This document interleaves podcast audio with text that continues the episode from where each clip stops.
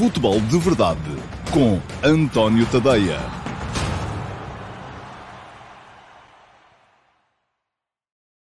Ora, então, olá, muito uh, bom dia, sejam bem-vindos à edição de terça-feira, dia 20 de abril de 2021, do Futebol de Verdade, ainda a Superliga uh, Europeia a marcar a atualidade. Um, têm sido uns dias frenéticos em termos de uh, justificações de um lado, ameaças do outro, uh, desenvolvimento de planos de parte a parte, uh, e por isso mesmo a atualidade do futebol está a ser muito, muito, muito interessante, até para quem não está cá com muita frequência.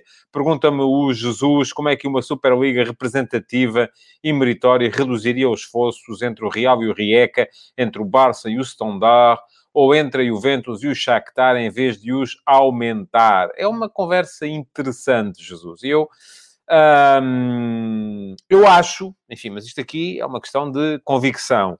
E antes de entrar na atualidade do dia, vou explicar a minha, que aliás já não é de hoje, é algo que eu tenho vindo a escrever nos últimos anos. Eu acho que as grandes uh, diferenças entre grandes e pequenos não se fazem pelo dinheiro da Liga dos Campeões. As grandes diferenças entre grandes e pequenos, e a razão pela qual, porque é que vocês acham que temos sempre equipas dos mesmos campeonatos nas meias finais e, salvo honrosas exceções, como foi o caso este ano no Flóculo Porto, nos quartos de final da Liga dos Campeões. No ano passado, os oito quartos finalistas da Liga dos Campeões eram dos Big Five. Este ano, sete deles eram dos Big Five, o outro era o Flóculo Porto.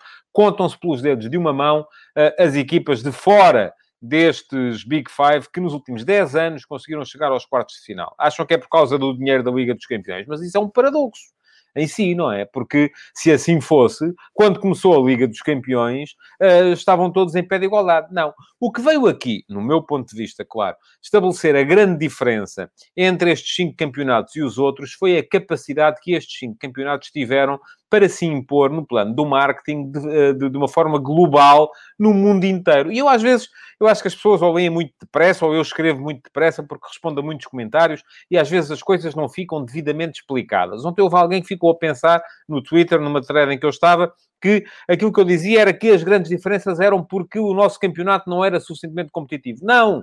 Não tem a ver com o facto de ser ou não ser suficientemente competitivo. Tem a ver do meu ponto de vista, com o facto de uh, o core, as receitas core dos uh, clubes, no caso do Flóculo do Porto, do Benfica e do Sporting, é a Liga Portuguesa. No caso do Manchester United, do Manchester City, do Chelsea, do Liverpool, é a Premier League. No caso do Bayern, é a Bundesliga. No Real Madrid e no Barcelona, é a Liga Espanhola. E estas, estas receitas core são muito diferentes de país para país. Isto é, o primeiro classificado do campeonato português uh, recebe menos do que o último classificado da Premier League por jogar o seu campeonato. Depois, na Liga dos Campeões, enfim, as diferenças podem ser estas ou aquelas, mas a grande diferença, uh, conforme dizia, entre o Real Madrid e o Rijeka, não é na Liga dos Campeões que é feita. É entre aquilo que o Real Madrid recebe por conseguir vender os seus jogos da Liga Espanhola para todo o mundo, e daí que às vezes joga ao meio-dia, porque é para ser visto na China, uh, para poder ser visto uh, no, no, na Índia, para poder ser visto na, na, na, Oceania, na América Latina, na América do Norte, em todo o lado. Enquanto o Rijeka, só quem vê são mesmo as pessoas que estão dentro da Croácia, porque mais ninguém vê e, portanto, mais ninguém paga para ver. E se ninguém paga para ver, o que é que acontece? A receita é muito menor. Portanto, no meu ponto de vista, a única forma de acabar com esta tirania dos uh, cinco países, uh, e atenção, a França está ali de forma artificiosa, porque só lá está, de facto, na verdade, o, o Paris Saint-Germain, graças ao dinheiro que vem do, do Qatar. Um, a única forma de acabar com esta tirania é pôr toda a gente a comer à mesma mesa.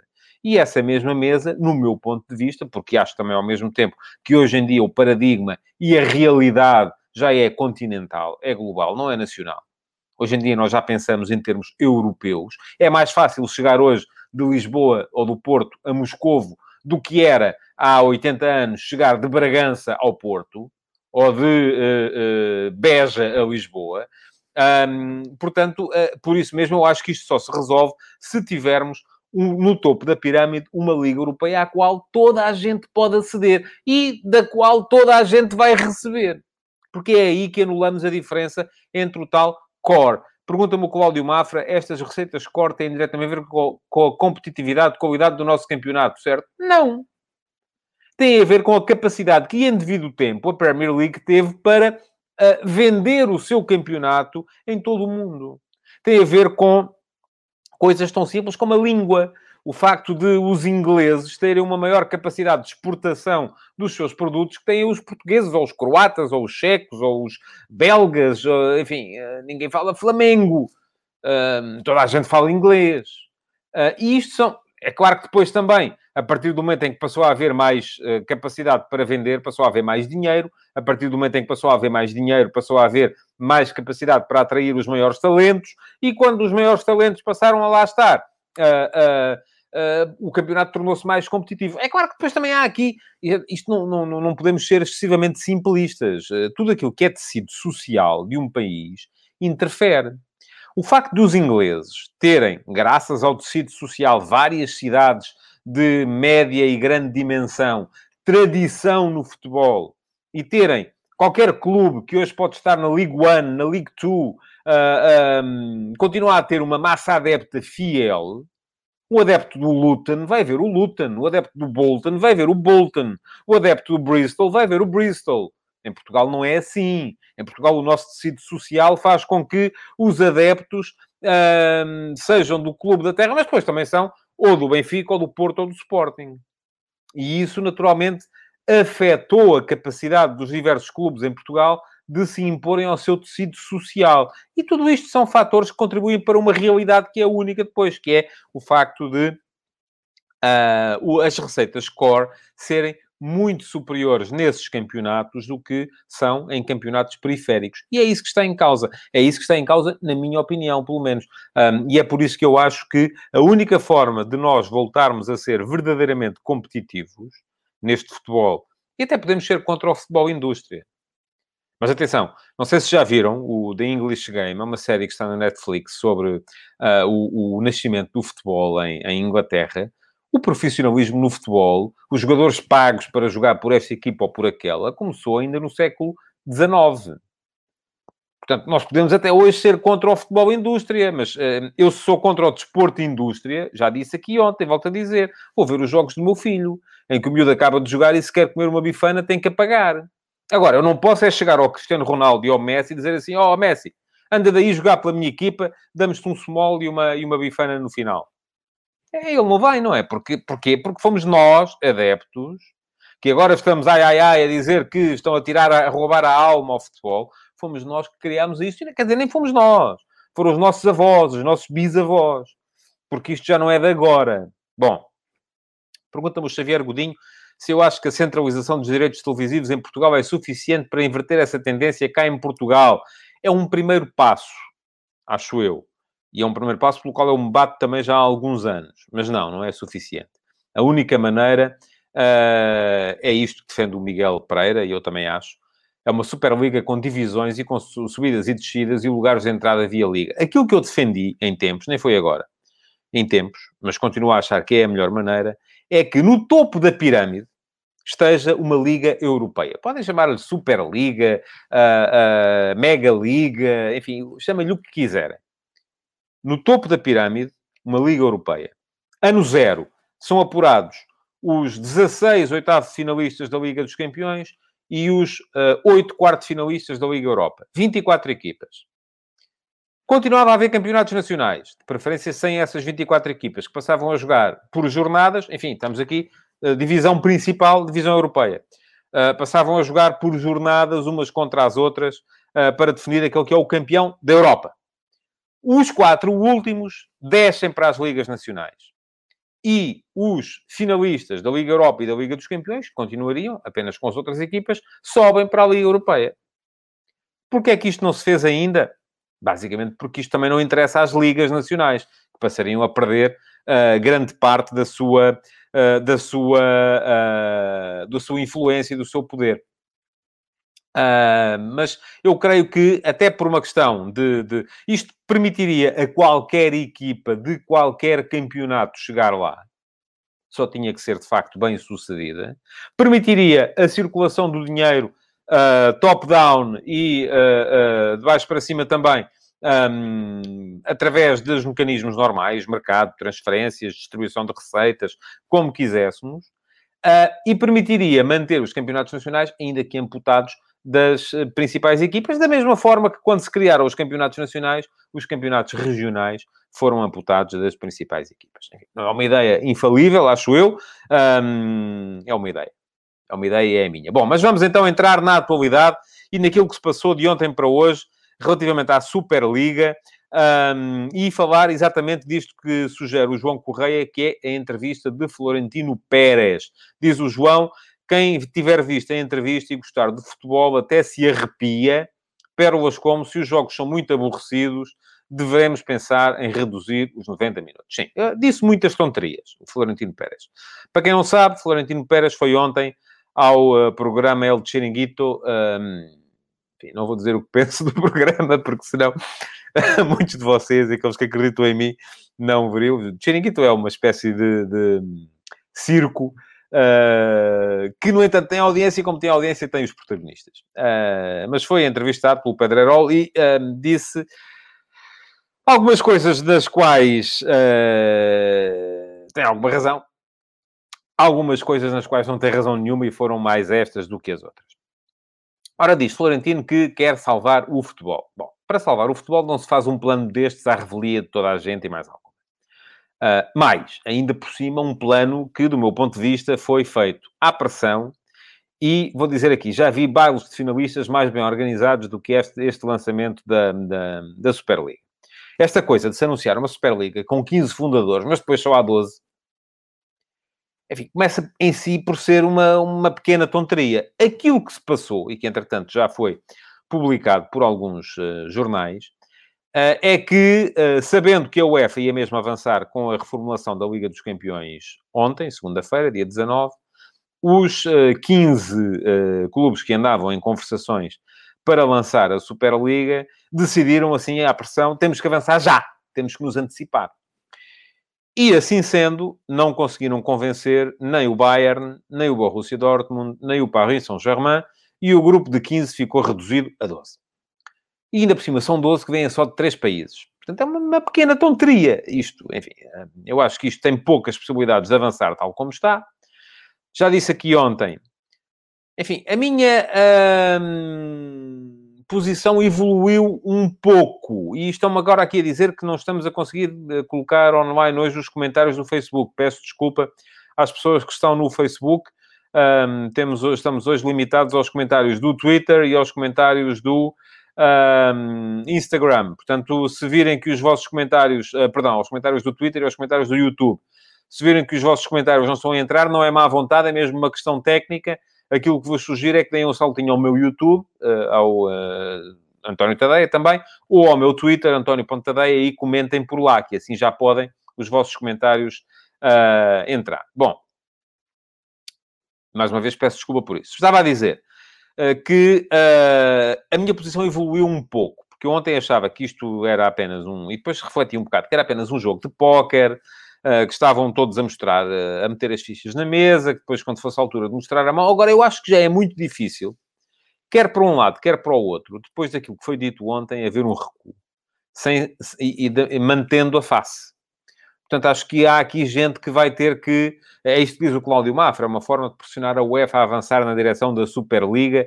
Ambas as partes têm de ceder. Eu acho que não é tanto isso, Cláudio, mas é mais uma forma de uh, avançar a UEFA a ceder o controle da receita, porque acho que é isso basicamente que está em causa. A UEFA não se importa de fazer uma Superliga, as ligas nacionais importam-se, a UEFA não se importa. Uh, a questão é quem é que controla depois a receita, não é?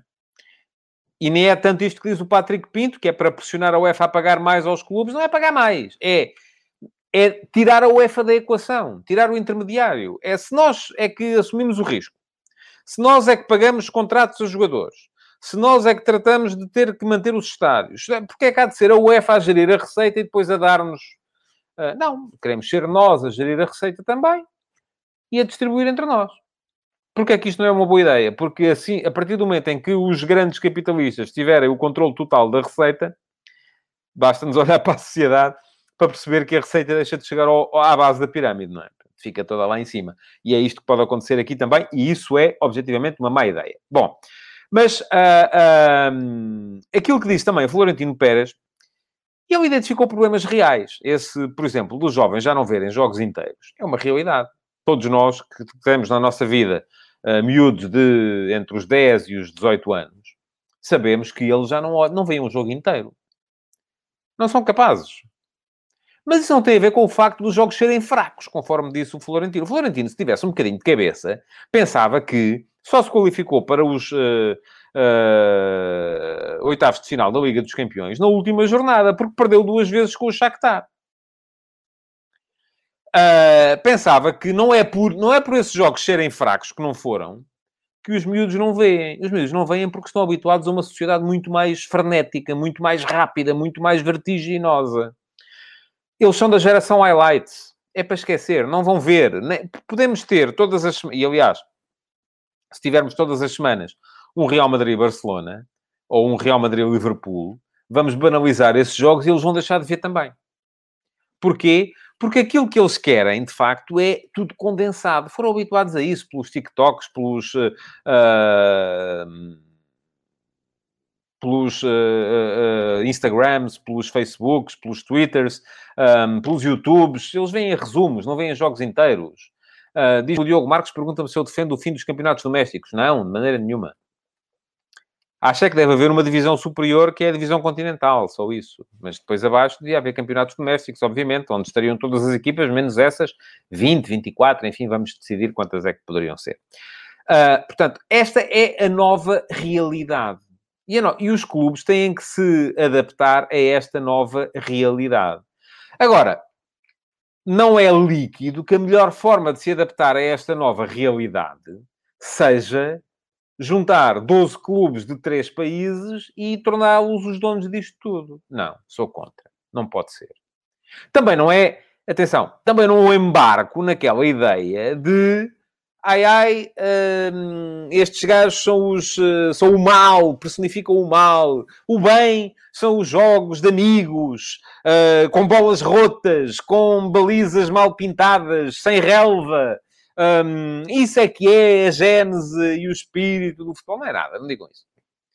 Não digam isso porque vocês também não vão ver. Aliás, a minha, eu espero que vocês tenham sido honestos. Ainda não fui checar os resultados. Eu hoje perguntei-vos, e quem me segue no Instagram uh, sabe que tem uh, no meu Instagram, António Ponte todos os dias uma sondagem para poder uh, responder e, dessa forma, deixar também uma opinião. E hoje perguntei-vos, honestamente, no ano antes da pandemia, porque não seria justo colocar esta questão no ano da pandemia, vocês viram mais jogos, hipótese A, do clube da vossa terra, ou hipótese B, da Liga dos Campeões. E não é que 57% dizem que viram mais jogos da Liga dos Campeões. Porque é muito bonito nós virmos para aqui agora dizer que somos pela genes e pela alma e pelo futebol e coisa e tal. Sabem quando é que foi a última vez que eu fui ver o Cruxense? Eu gosto muito do Cruxense. É o clube da minha terra. É o clube do qual eu sou sempre adepto. Porque quando era miúdo, era, foi lá que eu cresci. Cresci no campo da Horta da Nora a ver jogar o Lascas e o Peseiro. O Peseiro, sim, esse que foi treinador depois e ainda é, atualmente é selecionador da, da, Venezuela, e o Teles, que depois jogou no Oriental, e para nós aquilo foi uma, uma maravilha, porque tínhamos um jogador que ia para o Oriental, e o Norberto, que trabalhava na biblioteca e jogava no Coruscante também, enfim, alguns deles, uh, não faço a mínima ideia onde é que eles andam hoje. Mas foram os meus ídolos de infância. E eu cresci ali a ver jogar o Cruxense no campo da Horta da Nora. Sabem quando é que foi a última vez que eu fui ver o Cruxense ao campo da Horta da Nora? Enfim, o campo da Horta da Nora já nem existe. Agora há o Estádio Municipal Professor José Peseiro. Uh, a última vez que fui ver o Cruxense jogar, ainda foi na Horta da Nora. Eu lembro-me que trabalhava no Expresso e fui ver um Cruxense Vitória Mindense porque o João Querido Manha, que trabalhava comigo no Expresso, era de Minde. E ainda é. E, portanto, uh, juntámos a equipa de desporto do Expresso Ora bem, eu deixei de trabalhar no Expresso em 94. Portanto, estão a ver há quanto tempo é que foi. Temos que ser honestos. Uh, é muito bonito dizermos que somos desse futebol da alma e da paixão. Eu a paixão mantenho, já disse aqui ontem, quando vou ver jogar o meu filho, rugby, não é? Porque aí sim, é, é, é vejo pela paixão. Uh, e no fim come-se uma bifana uh, e, e bebe-se qualquer coisa. Pronto, é, é, é, isso. Agora, futebol, a sério, não. Não, respeito muito. Agora, gostava que vocês fossem honestos também. Diz-me o João Lopes que eu confundo ser a favor de um futebol inclusivo em que todos possam participar com os clubes da terra. Não, mas eu sou a favor do futebol inclusivo onde todos possam participar. O meu projeto, o meu plano, enfim, que é meu, não, não chegou a ninguém, foi, eu publiquei-o aqui há uns anos e tenho-o mantido, é absolutamente inclusivo. Tem uh, sistemas de subidas e descidas, desde o topo, que é a Liga Europeia, até à base, que é a terceira divisão regional.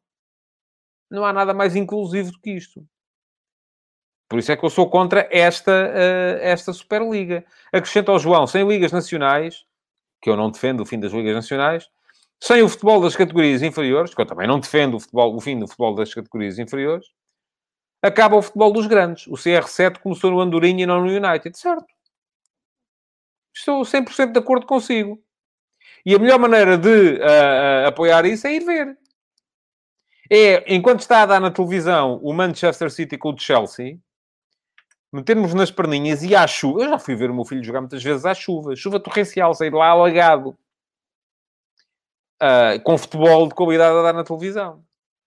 Pronto, isso é que é apoiar o futebol de base. E neste caso é rugby de base, nem sequer é futebol. Bom, questões legais. Relativamente a esta... O, o Zé Fil diz que vê mais jogos do Famalicão, que é o clube da terra dele, do que da Liga dos Campeões. Ainda bem. Ainda bem. Assim reconheço-lhe mais autoridade para protestar a favor do futebol e da alma do futebol e o futebol dos adeptos locais. O João Lopes eh, diz que uma liga em que os grandes clubes abandonem os campeonatos nacionais é o fim do futebol nacional. Oh, João, eu já expliquei aqui ontem e volto a dizer: todos nós somos resistentes à mudança, mas os paradigmas mudam. Em 1934, quando foi criada a Liga Portuguesa, também houve muita gente a dizer que ia ser o fim do futebol, porque íamos deixar de ter os derbys entre o Carcavelinhos e o Fósforos. E o que é que ia ser do futebol sem estes derbys? A verdade é que o mundo mudou. O Luís Souza pergunta se o futebol paixão não pode ser futebol de Primeira Liga. Pode! Claro que pode.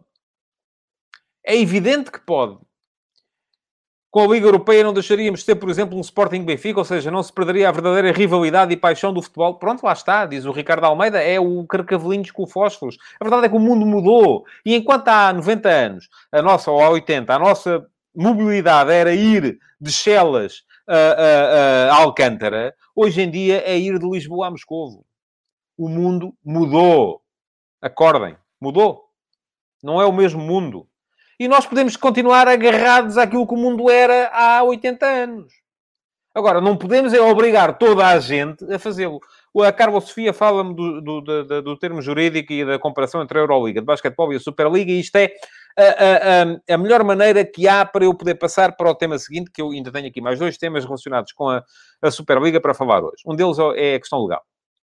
Sim, há um paralelo evidente. Em 2000, para quem não sabe, uma série de clubes, alguns são comuns com estes que estão agora nesta questão, nesta decisão, resolveram lançar a Euroliga de Basquetebol. Organização que era e ainda é, hoje, 20 anos depois, absolutamente privada, são os clubes que organizam, são os clubes que criam. A Federação Internacional de Basquetebol foi contra, fez uma. uma trabalhou muito mal a questão, e espero que a UEFA aprenda com os erros cometidos pela FIBA, porque a FIBA só fez a geneira no meio disto tudo.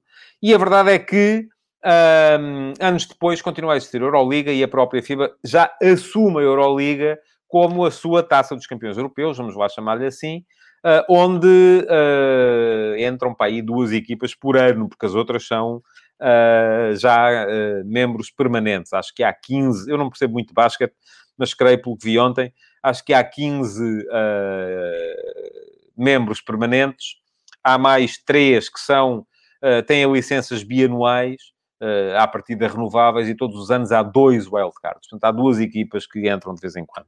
Um, eu que sou grande adepto de rugby, uh, sei perfeitamente, e sou contra isto no rugby, sempre fui, e sempre dei o, uh, o exemplo do futebol como exemplo contrário, a forma como é feito o acesso às grandes competições. É impossível volto a dizer, impossível, seja o Belenenses, seja o Direito, seja o Quedul, seja a Agronomia, uh, seja quem for o campeão nacional, uh, jogar na Taça dos Campeões Europeus de Rugby. Não dá. Aquilo é um clube privado para as equipas que lá estão. Tal como é praticamente impossível a uma seleção como a seleção portuguesa jogar, já não vou dizer as seis nações, porque isso são aquelas seis, ponto final. E já há muitos anos que se diz que a Geórgia é melhor do que a Itália, mas continua lá a Itália por uma questão de revenue. Porque é, dá muito mais dinheiro fazer jogos em Roma com a seleção italiana para o público italiano do que fazer jogos em Tbilisi com a seleção da Geórgia, que anda a jogar connosco na, na, na segunda divisão do futebol do, do rugby europeu. Mas uh, ah, um, é praticamente impossível a uma seleção como a seleção portuguesa chegar à, uh, ao Campeonato do Mundo. Porquê? Porque das vagas, a maior parte delas já estão atribuídas. São para as equipas que estiveram no campeonato anterior e que ficaram nos primeiros lugares dos grupos de apuramento. Pronto, são, é, são aqueles, são sempre aqueles. São sempre os mesmos seis da Europa, os mesmos uh, uh, cinco ou seis do Hemisfério Sul, uh, os mesmos uh, da, da, da, da, Ásia, enfim, é sempre a mesma gente. E depois há três ou quatro lugares que são distribuídos através de uh, N eliminatórias e tem que se jogar contra este mundo e o outro, para que vejam, Portugal esteve uma vez, porque ganhou uh, o play-off final ao Uruguai. Uh, enfim, foi preciso eliminar, ganhar primeiro o, o, o, grupo europeu e depois ir jogar esse tal play-off. Bom, mas a questão legal Uh, tem a ver um bocado com isto uh, que me pergunta uh, Petra Kamenkova. Bom, rico nome. Se a UEFA e a FIFA barrarem o acesso destes clubes aos campeonatos nacionais, como é que se pode garantir a rotatividade pretendida, mesmo que seja só aplicável a cinco clubes? Oh, oh, eu acho que é muito duvidoso que a UEFA e a FIFA tenham base legal para. Uh... o João Lopes pergunta-me se o rugby é algum exemplo, que é um desporto elitista. Está bem. É o meu.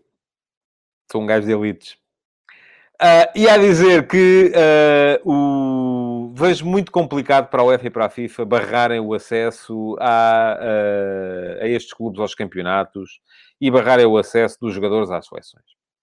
Por uma questão muito simples, é que não basta querer, é preciso depois ganhar em tribunal. E, por exemplo, a Federação de Basquetebol não conseguiu fazer isso relativamente aos clubes que fundaram a Euroliga. Uh, há princípios de concorrência na União Europeia que não podem ser postos em causa e ninguém, uh, a não ser que seja de repente criada essa possibilidade, e mesmo aí uh, a, a, Liga, a Superliga podia ser fundada num país fora da União Europeia e pronto, estava o problema resolvido. Ninguém garanta ao UEFA o monopólio da organização de torneios de futebol. Portanto, eh, é uma questão legal. Eu não sou de todo especialista, abomino, é a linguagem que eu não gosto sequer de, de, de, utilizar, mas tenho muitas dúvidas que isso venha a ser possível do ponto de vista legal. Portanto, a melhor via é sempre a via do uh, diálogo. Outra coisa que não me parece possível, e isto, atenção, pode descansar alguns de vocês, é a UEFA impedir os jogadores de jogarem, os jogadores dos clubes que estão, que assinaram pela uh, Superliga de jogarem no próximo Campeonato da Europa. Por uma razão muito simples, eles ainda não jogaram, não é? Ainda não jogaram Superliga nenhuma, portanto ainda não consumaram uh, uh, o delito. Vamos lá. João Lopes diz-me o seguinte: a própria Superliga viola as normas da União Europeia, é verdade, viola o modelo europeu de, europeu de desporto, que assenta no mérito desportivo, na solidariedade e na inclusão, verdade, ainda não vimos. Eles prometeram, o Florentino ainda não explicou uh, o que é que eles pretendem fazer para uh, a inclusão e a solidariedade. Mas, uh, Pergunta-me o Carlos Vieira se não seria justo ser a ECA a organizar a prova se o problema for a UEFA. Eu acho que uma das maneiras disto poder avançar, de facto, era essa: era termos a capacidade de uh, serem os próprios clubes a organizar a prova via UEFA. Mas, enfim, tem que passar muita água debaixo das pontes. E a dizer, Houve muita gente já ontem a, a, fazer contas à vida e a ver então João Cancelo, Rubem Dias, Bernardo Silva, Diogo Jota, Bruno Fernandes, Cédric Soares, Cristiano Ronaldo, Diogo Dalot, Rafael Leão, João Félix, uh, Francisco Trincão. São 11 jogadores uh, que podemos ficar sem eles para o próximo Campeonato da Europa? Não creio. Não creio porque o delito não está consumado ainda. Isto é, os, clubes, os jogadores ainda não... Os clubes podem ser responsabilizáveis. Os jogadores não ainda não jogaram coisa nenhuma, não, não, portanto, não creio que haja nenhuma base para impedir as seleções de chamarem estes jogadores para já aos Jogos do Campeonato da Europa. Portanto, não creio que isso seja, uma, seja sequer uma possibilidade. E duvido que seja uma possibilidade uh, vir a acontecer lá mais para a frente. Por questões legais também. Mas isso, volto a dizer, não sou uh, especialista. Questões legais também podem ter a ver aqui um bocadinho com, a, com, com o tema da, da, eventual exclusão destes clubes, no caso Real Madrid, uh, Manchester City e Chelsea, da edição atual da Liga dos Campeões. Isso vai ser, vai ser conhecido na sexta-feira, qual é a posição da UEFA. Duvido que a UEFA possa avançar para a exclusão destes clubes.